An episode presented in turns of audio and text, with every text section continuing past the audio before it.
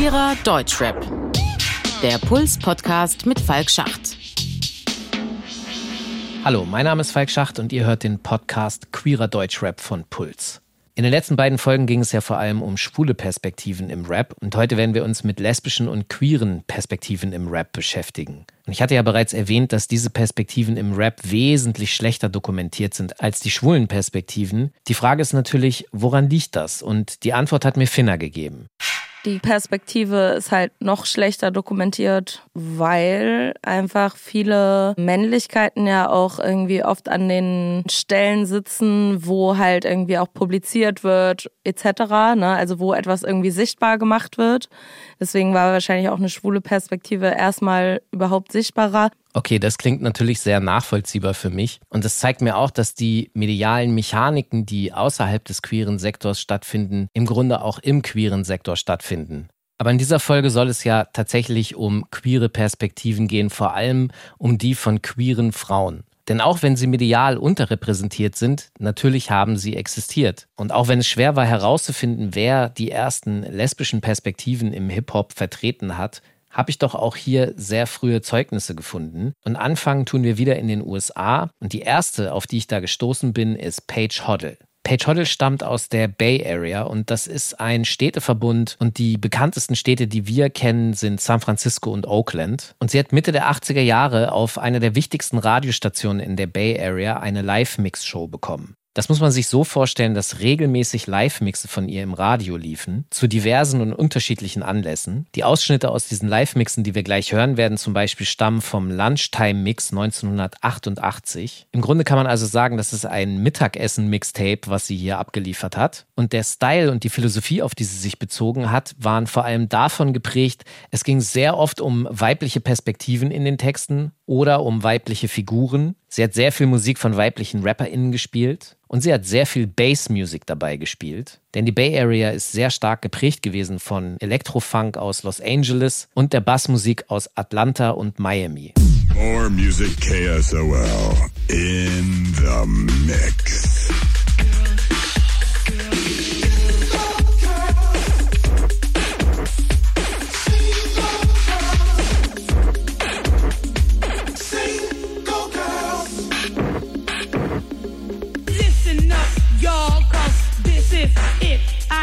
The baddest Jeep around and it's fully equipped.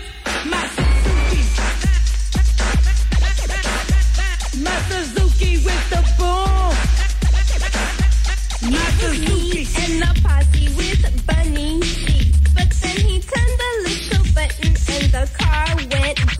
Paige Hoddle ist bis heute eine wahnsinnig untriebige Person, aber glücklicherweise hat sie zwischen zwei Tischler-Workshops, die sie gibt, mir die Möglichkeit gegeben, ihr ein paar Fragen zu stellen. Da hat mich natürlich als erstes interessiert, wie sie Anfang der 80er Jahre zum DJing gekommen ist. Und spannend war zu hören, dass der Einstieg Soul, RB und Funk war, der sie zum Hip-Hop geführt hat. I first came in contact with hip hop culture when I was a very young DJ. I was a soul DJ. And have always been a soul DJ, R&B and funk. I was a DJ even before hip hop really hit. Und da Paige sich also sehr früh schon für DJing interessiert hat, hat sie natürlich auch die Orte besucht, die für DJs in diesem Zeitraum wichtig waren. Und dazu gehörte zum Beispiel auch das New Music Seminar in New York. Eine jährliche Veranstaltung, auf der die Musikindustrie zusammenkommt und die jedes Jahr immer stärker von Hip-Hop übernommen wurde. Und deshalb gab es dann irgendwann dort auch einen regelmäßigen MC-Battle. Und Paige Hoddle fand das natürlich auch spannend und hat diese Battles besucht. 1985 war sie dann Zeuge eines speziellen Battles, denn es gab damals keine Trennung zwischen männlichen oder weiblichen RapperInnen. Und in diesem Jahr passierte etwas Besonderes, denn unter den zwölf TeilnehmerInnen dieses Battles waren elf Männer und eine Frau. Und das, was Paige Hoddle besonders abgeholt hat, ist, dass diese eine Frau diese elf Männer zersägt hat. Und diese Frau kennen wir auch, denn ihr Name ist Roxanne Shantay. Uh, do you need any warm-up? No, you're in the finals. No warm ups. Is that a good beat for you? Yeah. Shantae, you ready? Hit it. One, two, one, two, three. Hit it. Your rhyme was cute. I think that it was funny. But we all know who makes the most money. We two. all know who is getting paid. Who some, yes, who ain't got the man. We all know, yes, I think it's cute. But Busy Bee, how many times you gonna wear this suit?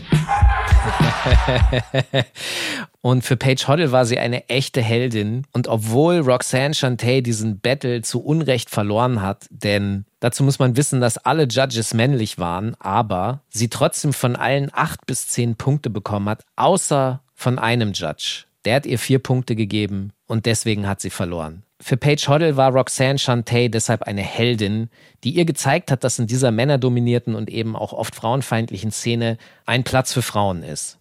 She was so kick ass. And, you know, I've been a feminist and a lesbian all my life. And so, of course, I like girls.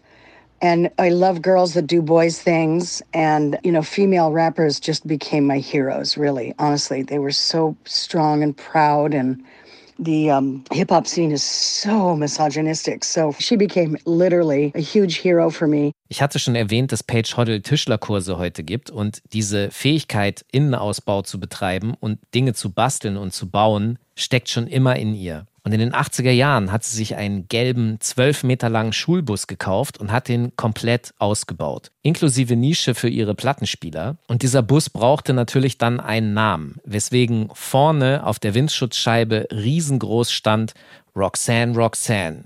Als sie dann wieder zurück ist in der Bay Area, beginnt sie zwei der am längsten laufenden Hip-Hop-Party-Reihen zu starten, die von 1987 bis 2003 jeden Monat stattfanden. Die Hip-Hop-Journalisten-Legende Davy D sagt über Paige Hoddle, Wenn man in den 80ern guten Hip-Hop hören wollte, ging man dorthin, wo Paige und die Lesben waren. Hetero-Leute und Hip-Hop-Leute gingen in ihre Clubs, weil sie respektiert wurde. Neben ihrer Party The Box, wo alle willkommen waren, gab es die zweite Party Club Q. Und Club Q war nur für Frauen und überwiegend queeres Publikum. Und damit ein erster Safe Space für Frauen und queere Personen im Hip-Hop in der Bay Area. Und Paige Hoddle spielte dort auch nicht nur alleine, sondern sie bookte All-Female Line-Ups mit prominenten Gästinnen und RapperInnen, wie sie mir erzählt hat. I played all of the female rappers at the box. You know, we did really off the beaten path hip hop. And anytime I could get my hands on female rappers, we did.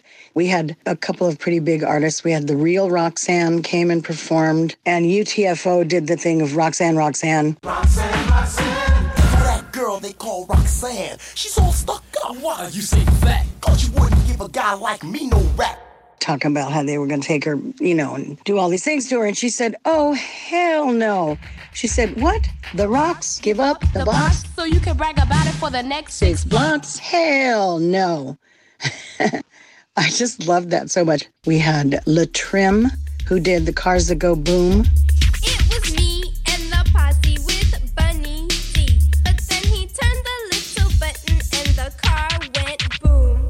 Which actually became one of our really seminal records at the box. We were the first people to bring Queen Latifah out to California from New York, and she tore it up.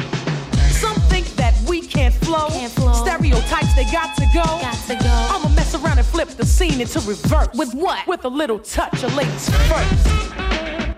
She tore it up New Year's Eve. Queen Latifah war eine der bedeutendsten Rapperinnen der 90er Jahre und bei den BET Awards im Sommer 2021, wo sie den Lifetime Achievement Award erhielt, hat sie sich das erste Mal geoutet. Bleibt die Frage offen, wer war die erste offen queere oder lesbische Rapperin? Und da bin ich in meiner Recherche tatsächlich ziemlich auf Granit gestoßen und die ersten Indizien, die man da finden könnte, waren so die frühen 90er. Aber in meinen Gesprächen mit Finna, die mich für diesen Podcast beraten hat, hatte sie erwähnt, dass es eine offen lesbische Rapperin in den 80ern gab. Ihr fiel nur der Name der Rapperin nicht mehr ein und auf Nachfrage hat sie dann was aus dem Hut gezaubert. Ja, tatsächlich habe ich irgendwie mit meiner Freundin geredet und dann hieß es irgendwie so, ja, es gab auch so ähm, ganz am Anfang, da gab es auch eine queere Rapperin und so. Als ich sie dann irgendwie nochmal angesprochen habe und meinte sie, ja, weißt du noch, wer das war? Und meine Freundin meinte, nee, kann ich mich nicht dran erinnern, dass ich das gesagt habe. und du mich auch gefragt hast, wer das nochmal war, hat es mich halt richtig gewurmt, so. Und ich war so, es kann doch nicht sein. Ich habe mir das nicht eingebildet. Bin dann auf die Suche gegangen und von Hölzchen auf Stöckchen auf Kieselsteinchen immer weiter durchs Internet geforstet. Und dann habe ich diesen Artikel halt übers, über diese Rapperin gefunden. Und ich war, dachte so, ah krass, cool. Vielleicht war es ja die Person. Und wir können Finna nur unglaublich dankbar dafür sein, denn die Rapperin, die sie gefunden hat, heißt Marilyn T. Und das Besondere daran ist, dass ich vorher wirklich in keinem einzigen anderen Archiv etwas über Marilyn T gelesen hatte. Das heißt, sie ist im Grunde vollkommen undokumentiert. Und deswegen war ich sofort extrem neugierig und wollte unbedingt wissen, wer ist sie, was hat sie gemacht, was hat sie bewegt. Außer zwei Artikeln in feministischen Zeitschriften der 80er Jahre gibt es so gut wie nichts über sie zu finden. Für mich war aber sofort klar, dass diese Geschichte unbedingt erzählt werden muss und das werden wir erstmalig seit 30 Jahren in diesem Podcast tun. Marilyn T. wuchs in London in einer Arbeiterfamilie auf und ihren Texten nachzuurteilen gab es auf jeden Fall Konflikte in ihrer Familie. In den frühen 80er Jahren wanderte sie dann in die USA nach Boulder, Colorado aus. Und ein Punkt, der auch wichtig ist zu bemerken, ist, dass sie schon immer von Sprachen fasziniert war. Sie hat Gedichte geschrieben und so kam sie letztendlich dann auch zu Rapmusik. In Boulder, Colorado beobachtete sie einen Rapper und dieser Rapper war so nett, ihr seine Tapes zu geben. Und während sie also versuchte, ihre Reime auf seine Beats zu packen, hat sie sehr schnell gemerkt, das funktioniert nicht. Sie braucht ihre eigenen Beats und in ihren Worten, ich brauche eine eigene Drum Machine. Allerdings war das für sie nicht so einfach, denn ohne Geld und nur mit einem Mindestlohnjob als Einnahmequelle konnte sie sich das nicht so schnell und so einfach leisten. Mit der Hilfe von Freundinnen fand sie dann aber relativ schnell ein sehr kleines, sehr bescheidenes Studio. Und die Besitzerin des Studios sagte zu ihr, ey, du zahlst einfach, wenn du zahlen kannst. Was ihr natürlich unglaubliche Freiheit gab. Und so nahmen sie 1987 ihr erstes Album Unwrapped auf. Ein sehr rohes und minimalistisches Album, auf dem ihre Raps über Beats fast ohne weitere Instrumentierung zu hören sind. It is tough enough, you see, to be born working class. But being a dyke as well, hell, that don't help your ass. Der Mainstream bekommt so nichts von ihr mit, aber in der feministischen Szene, da bekommt sie sehr gutes Feedback und wird auf feministische Festivals gebucht. Und das motiviert sie weiterzumachen. Und ein Jahr später kommt ihr Album Clear Spears of Intention raus. Hier sind die Kompositionen bereits komplexer. Neben der Drum Machine, die sie selber programmiert, gibt es Gitarristen, Synthesizer-Spielerinnen und Saxophonisten. Jojo is a go-go, round about the midnight hour. Spinning like a yo-yo, smelling like a flower. When the girls come out to play. In ihren Songs thematisiert sie das Aufwachsen in der Arbeiterklasse in England unter Margaret Thatcher, das Queersein und die daraus resultierenden Konflikte und natürlich feministisches Leben und der Kampf im Patriarchat. Die feministische Autorin Joanne Stato schreibt über Marilyn T's Song Red Trap Rap.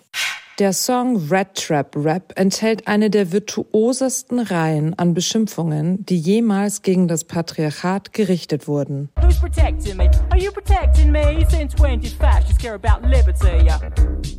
Oh, that'll be the day when the things you say are pertinent to them and then back to back in them damp cram shack while you eat caviar in the Die Wut, die Leidenschaft, ihr angeborener Rhythmus und ihre absolute Sinnlichkeit sind miteinander verschmolzen und haben sich in kraftvoller Poesie manifestiert. Das ist Rap von der Straße, umgestaltet mit den Werkzeugen einer Amazone. Denn das ist Marilyn T. auf wundervolle Art und Weise. Neben ihrem Lebensalltag verarbeitet sie musikalisch Einflüsse von 80s Electro-Funk über Post-Punk zu Reggae.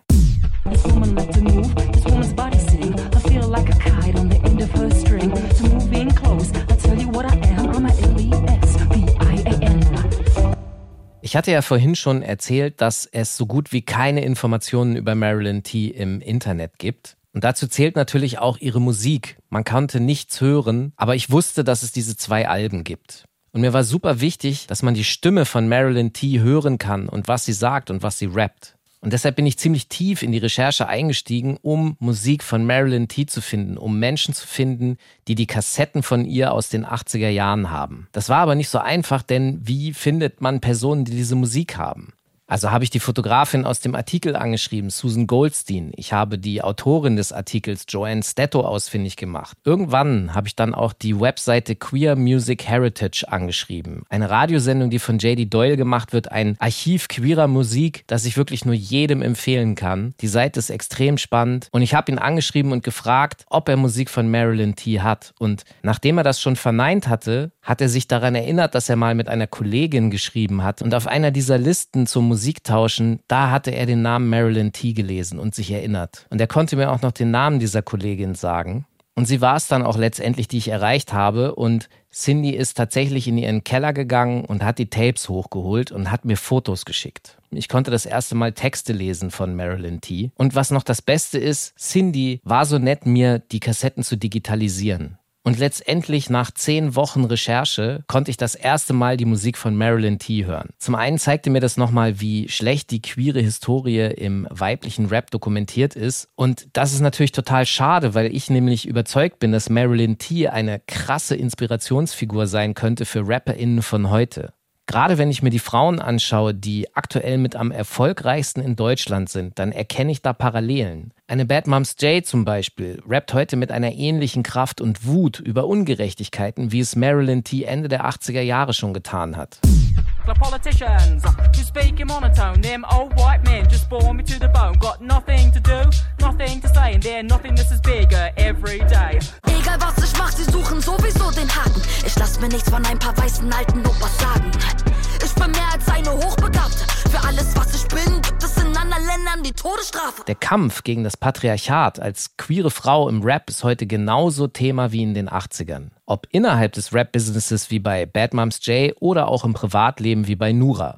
Verwandte sind am Haten, weil ich auf nem Date bin. Dann fragen mich die Heten, magst du Jungen oder Mädchen? Ich bin Jungfrau, also frag nicht. Macht mich das jetzt sympathisch? Ich fick beide, doch ich sag's nicht. Trotz all dieser Barrieren haben sich queere Frauen wie Bad Moms J oder Nura ihren Platz im Deutschrap-Mainstream erkämpft und thematisieren ihre Queerness in ihren Texten und finden auch Gehör. Was generell auffällt, Während wir bis jetzt keinen offen schwulen Rapper in Deutschland haben, der einen vergleichbaren Mainstream-Erfolg hat, gibt es durchaus noch mehr queere Frauen im Game. Auch Katja Krasavice oder Shireen David rappen immer wieder über ihre Bisexualität.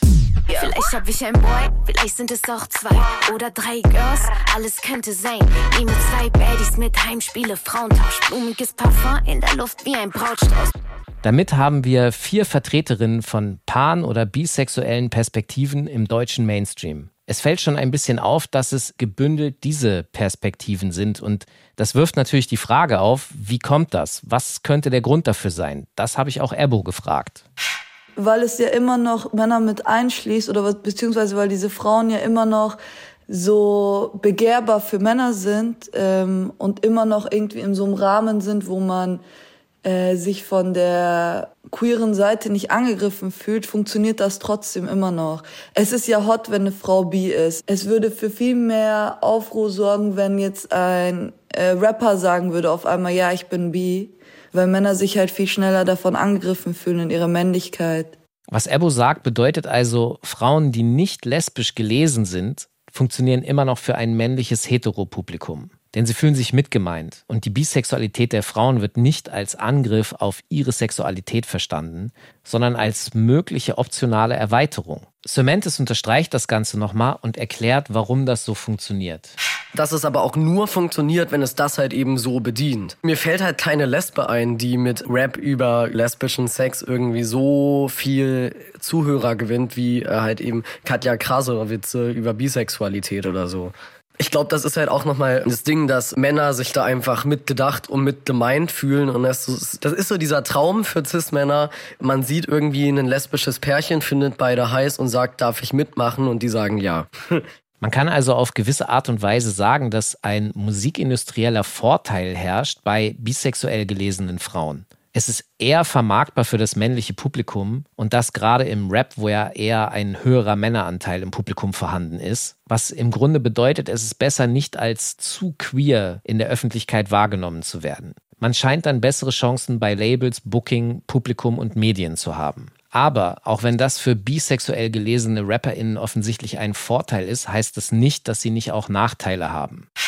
Also so, man kriegt so doppelt auf den Dötz, weil man halt quasi einmal aus einer heteronormativen Perspektive halt irgendwie als queer gelesen wird und einmal, weil man nicht enough queer ist. Also es kommt ja immer auf die Glaubwürdigkeit, glaube ich, auch irgendwie drauf an so und auf wie es vermarktet wird auch, ne? Wie das halt als Vorteil oder Nachteil genutzt wird. Aber klar, wir sind alle von Queerfeindlichkeit betroffen, auch die. Zu sagen, bisexuell gelesene RapperInnen haben es leichter wäre also falsch. Sie sind nur innerhalb einer diskriminierten Gruppe diejenigen, die in der Außenwirkung und Wahrnehmung dem Heteronormativen näher stehen als andere Formen.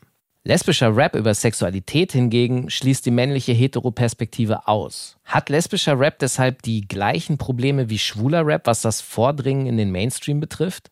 Man ist halt anders betroffen, so, ne? Also irgendwie einer femininen äh, Frau wird die Queerness oft abgesprochen, so, und einer maskulinen Frau sozusagen wird es eher zugeordnet, aber mit, mit, äh, mit einem Ekel, so. Also es ist beides halt nicht cool.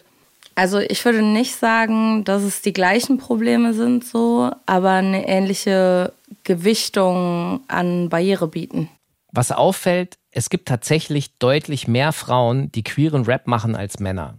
Denn spannenderweise sind auf der Playliste, die ich zusammen mit Finna recherchiert habe, circa 50 Personen aus Deutschland, Österreich und Schweiz, die queeren Rap machen. Davon sind aber circa drei Viertel Flinters. Es gibt also einen extrem hohen Frauenanteil im queeren Deutschrap.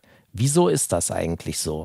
Ich glaube ehrlich gesagt, es ist gerade äh, die Gewichtung vor allen Dingen deswegen so, weil es für äh, schwule Perspektiven einfach noch nicht so viel Raum gibt irgendwie und äh, auch noch nicht so viel Sicherheit. Ich würde auch sagen, das hat auch was mit der Entwicklung sozusagen zu tun. Ne? Also dass dass halt irgendwie viele Flinter-Perspektiven halt ihren Nährboden irgendwie auch im Queer-Feminismus haben so und der einfach jetzt über die Zeit immer lauter wird so. Suki erklärt uns nochmal genauer, wie die queere Szene an die feministische Bewegung gekoppelt ist.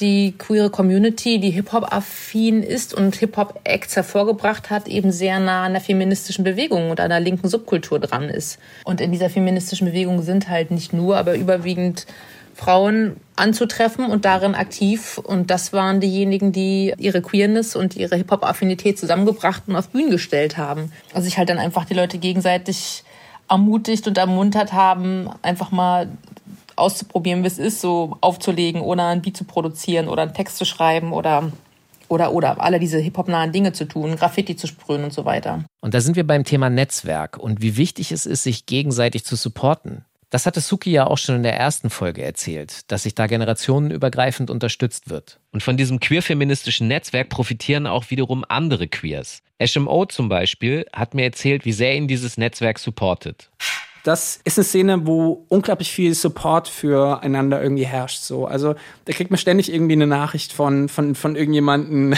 aus diesem Dunstkreis, der sagt, hey, hier, ich habe jetzt hier dieses Release, hast du Lust, irgendwie auf meiner Release-Party zu spielen? Oder Suki hat mich angefragt für, für ein Buch, das mit Gazal geschrieben hat. So. Also da herrscht unglaublich viel Support. Und ähm, das finde ich auch enorm wichtig, weil grundsätzlich das Leute sind, bei denen die Wahrscheinlichkeit größer ist, einfach, dass sie Perspektiven, die ich habe, auch irgendwo nachvollziehen kann oder eher nachvollziehen kann. Wie ist dieses Netzwerk eigentlich entstanden? Also erstmal aus einem Mangel an Support aus der Hip-Hop-Szene heraus, sagt Zuki. Du brauchst halt erfolgreiche Leute, die dich an die Hand nehmen, die dich beschützen und die dich auch legitimieren. Und das ist halt einfach nicht passiert. Das heißt, wir haben halt Leute aus der Subkultur, die sich mühsam versuchen, in der, mit einer Sichtbarkeit irgendwie einen Platz zu ermöglichen, so. Und zahlen dafür teilweise auch ganz schön hohe Preise in Bezug auf, was weiß ich, invasives Frageverhalten von Medien oder Hate Speech in den Kommentaren in den sozialen Netzwerken und so weiter. Es gibt also keinen Support von Labels, keinen Support von Medien und auch keinen Support von Rapcams, die sich zu einem queeren Rap-Camp oder zu queeren RapperInnen bekennen würden, um diese mit hochzuziehen und sichtbar zu machen. Auch hier geht es wieder um Strukturen, aber diese Strukturen versagen, ein strukturelles Problem. Sir sieht auch diese strukturellen Probleme und benennt konkrete Beispiele. Wenn du Bock hast auf Musikindustrie, dann wird's unfassbar schwierig, Kooperationen zu finden oder vor allem mit der eigenen Musik zu überzeugen. Ich meine, es fängt halt schon an, ähm, such dir einen Producer mit dem du klarkommst. Such dir ein Tonstudio, das ein Safe Space ist. Ich meine, Spoke kann auch nicht alle produzieren. Also, und das liegt halt an Zeit. und ich kann halt auch nicht alle produzieren. Das liegt halt auch an Zeit. Cementis erwähnt hier diverse wichtige Dinge. Zum einen braucht man überhaupt erstmal ein Studio, in dem man aufnehmen kann. Aber dann, als queere Person, ist noch nicht gegeben, dass es für eine queere Rapperin auch ein Safe Space ist. Denn wenn die Toningenieurinnen selber nicht queer sind, kann das kompliziert sein. Cementis erwähnt hier Spoke, ein Producer und Audio-Engineer aus Berlin, der das Slow-Mo-Studio leitet und Teil von Ostberlin Androgyn ist. Hier sind wieder Spoke, Gregor, Easy und K.O.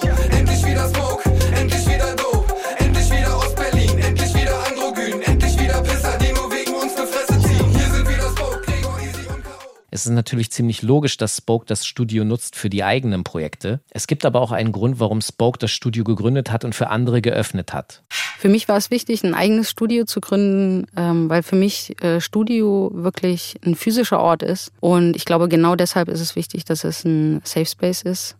Ich bekomme oft das Feedback von queeren und Finter-Artists, dass sie sich sehr wohlfühlen in meinem Studio, was mich extrem freut, was wirklich das schönste Feedback ist. Und das ist auch wirklich genau das Ziel und der Grund, warum ich diesen Ort geschaffen habe. Und für mich ist das sozusagen auch, hat sich schon bestätigt in der Realität, dass es dafür auch Bedarf gibt. Und ich glaube, dass wir eben wirklich fest verankerte strukturelle Veränderungen brauchen. Das heißt, es geht nicht darum, an der Oberfläche zu kratzen, sondern es geht darum, wirklich ähm, diese Landschaft zu verändern. Und das, glaube ich, ist sehr, sehr wichtig. Und wie Sir Mantis eben erwähnt hat, kann Spoke natürlich nicht alles alleine machen, weswegen es die Strukturen von Sir Mantis auf Studioebene gibt, die er in Halle zur Verfügung stellt und gegründet hat. Hier bietet er in unterschiedlichen Modellen queeren Artists die Möglichkeit zu recorden und ihre Projekte umzusetzen. Und dasselbe gilt für Finna in Hamburg, die sich gerade zur Toningenieurin ausbilden lässt und Teil des Female Treasure Kollektivs ist, einem queeren Netzwerk, das immer Zugang zu ihrem Studio hat. Es kommen also immer mehr Safe Spaces dazu und Finna erklärt uns auch nochmal, warum es diese braucht. Was mir halt zusätzlich aufgefallen ist, dass halt irgendwie ganz schnell einfach Barrieren auch im Kopf entstehen, so wenn man sich halt nicht safe fühlt, so beim Texten, beim Rappen, beim Singen, beim Schreiben, beim Musikmachen allgemein und Musik ist ja auch was sehr Fragiles irgendwie. Und gerade als queere Person habe ich vielleicht keine Lust vor einem cis-hetero-Mann etwas über queeren Sex äh, ins Mikrofon zu rappen. Also ich weiß nicht, ob ich den Song Slut Pride jetzt äh, mit irgendwelchen cis-hetero-Dudes äh, so in der Form aufgenommen hätte, wie ich es jetzt bei mir gemacht habe. Okay, wir lernen daraus, um überhaupt loslegen zu können, Musik zu machen, braucht man natürlich Strukturen. So etwas wie ein Studio. Für queere Personen ist das aber offensichtlich komplizierter, weil dieses Studio ein Safe Space für sie sein muss. Und das hat mich an etwas erinnert bei meiner Recherche nach Marilyn T. Deswegen müssen wir jetzt mal kurz zurückspulen. Auf der Suche nach Marilyn T. und auf der Suche nach Musik von ihr habe ich ja meine Kollegin aus den 80er Jahren gefunden. Und meine Kollegin, die heute in Rente ist, war so nett, in den Keller zu gehen und mir diese zwei Kassetten hochzuholen und Fotos davon zu schicken. Und auf diesen Fotos konnte ich dann erstmals lesen, welche MusikerInnen mitgespielt hatten auf diesen beiden Alben. Gitarre, Bass, Synthesizer, Saxophon. Ich hatte plötzlich Namen, die ich recherchieren konnte. Und auf der Suche nach diesen MusikerInnen bin ich in Denver in einem wissenschaftlichen Institut gelandet, in einem kleinen Dorf in Italien und in einer größeren Stadt in Kalifornien. Dabei habe ich natürlich auch Spuren dieser MusikerInnen gefunden, die sie in den letzten 30 Jahren im Internet hinterlassen haben, die ganz klar machen, dass es sich hier um queere Personen handelte. Und so ging es mir zum Beispiel auch mit dem Produzenten der Marilyn T-Alben, Billy Whiteacre. Das dauerte nämlich etwas, bis ich herausfand, dass sie heute Allison heißt. Hi there, this is Allison Whiteacre. I'm a composer, producer, music publisher, as well as a leadership and transition coach. Allison hat mir im Übrigen erlaubt, ihren Dead Name, also den Namen, den sie bei ihrer Geburt bekommen hat, nennen zu dürfen, um diese Geschichte zu erzählen. Und sie hat mir auch erzählt, wie die Zusammenarbeit mit Marilyn T. damals war. Basically worked hand in hand with Marilyn. I was um, recording her raps. I was uh, experimenting with tape loops at the time, so I would use that. Sometimes I would run her vocals through my guitar pedals, helped with the uh, programming, she designed all the beats herself. And I was just always very impressed by how amazing she was uh, with her words. Wir hören also raus, Marilyn hat ihre Beats selber programmiert, selber produziert und Allison hat sie mit ein bisschen Studiozauberei unterstützt über Gitarreneffektgeräte und andere interessante Effektspielereien, die Spaß machen. Aber es wird sehr schnell klar, dass Marilyn in einem absoluten Do-it-yourself-Ethos agierte, ja agieren musste. Was auch klar wird, ist, dass dieses Album in einem queeren Umfeld entstanden ist. Und ich habe Allison mal gebeten zu beschreiben, wie das 1987 war. For the second album, she really wanted to um, bring up the production value. And she's the one who contacted and brought in the musicians. So it's just a natural progression with wanting to fill out the production. The fact that they're queer, I think it was just that that's those were the circles that she was in at the time. I'm not sure that they were all queer, but it was a very comfortable feeling in the studio. People could come and be themselves. It was a safe space uh, for queer people to be creative.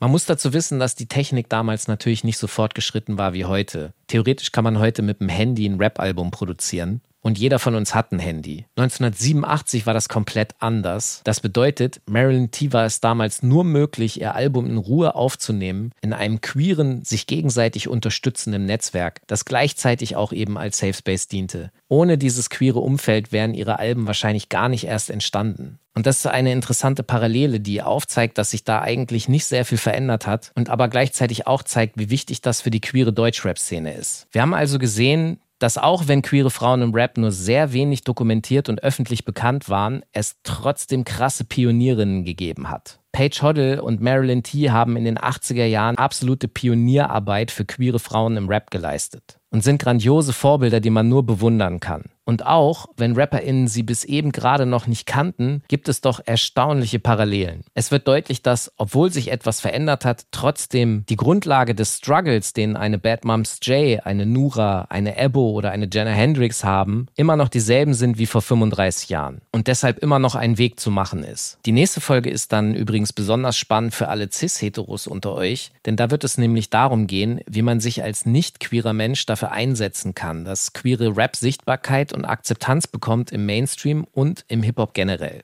Dazu habe ich mich auch kritisch mit meiner eigenen Vergangenheit auseinandergesetzt, aber auch mit anderen Rappern wie Flo in Immo, Dendemann, Retrogott und Megalo. Für mich eine weitere extrem lehrreiche Folge, also macht am besten direkt weiter und hört Folge 5. Danke für euer Interesse und fürs Zuhören. Dieser Podcast ist eine Teamleistung hier bei Puls. Redaktion Sophie Kernbichel, Finna, Edis Ünek und Falk Schacht. Grafik Ki Kesor und Lisa Hinder. Produktion Christoph Tampe, Hanna Meyer und Matthias Sautier. Sounddesign Benedikt Wiesmeier und Enno Rangnick.